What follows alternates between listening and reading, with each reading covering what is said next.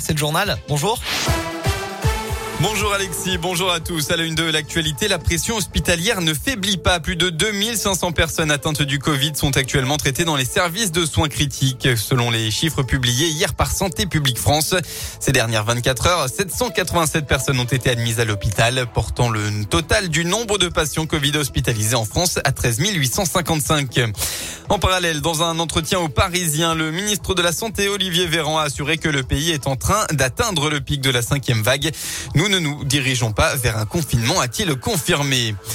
Dans le département, clap de fin pour la fête des Lumières. Pour sa première en tant que maire de Lyon, Grégory Doucet a tiré un bilan satisfaisant de cette édition avec notamment une fréquentation exceptionnelle. Les premières estimations donnent une fréquentation de 1,8 million de visiteurs sans compter la dernière soirée d'hier, souvent la plus importante en nombre de personnes. Des chiffres similaires voire légèrement supérieurs à l'édition 2019 qui pourtant n'était pas concernée par toutes les contraintes sanitaires liées au Covid-19. Et puis enfin cette année, c'était l'association Gaëlis qui avait avait été choisi dans le programme des du Cœur. Sans compter la soirée d'hier, l'association qui défend les droits des étudiants a récolté 30 000 euros. On passe au sport en football. Attention à ne pas stagner dans le ventre mou. L'Olympique lyonnais n'arrive toujours pas à remonter au classement depuis plusieurs semaines maintenant. Un revers face à Reims, puis un match nul contre Bordeaux. Le club est 13e au classement provisoire avant sa rencontre de la 18e journée de Ligue 1.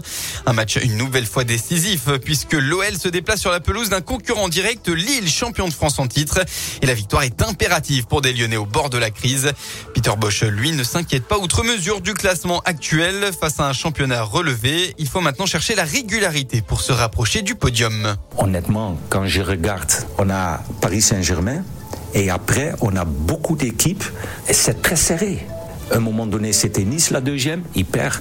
Là, c'était Lens deuxième, il perd. Ça, c'était Rennes deuxième, il perd. Donc, ça veut dire notre championnat, c'est dur parce qu'il y a beaucoup d'équipes. Il n'y a pas deux, trois équipes qui sont loin devant les autres. Et dans ce championnat dur, tous les entraîneurs, toutes les équipes cherchent de, stabilité dans leurs euh, prestations. Et ça, c'est pas facile.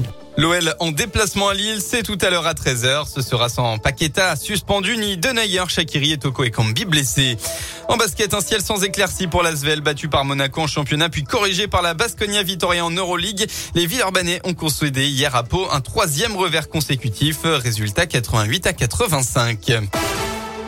La météo enfin dans le Rhône pour votre dimanche est un temps euh, plutôt nuageux hein, qu'on va retrouver dans le département aujourd'hui. Malgré tout, des, des éclaircies devraient faire leur apparition en fin de matinée de façon localisée. Côté Mercure, les températures sont toujours un peu négatives, mais ça va augmenter cet après-midi. Il fera au maximum de la journée entre 4 et 6 degrés.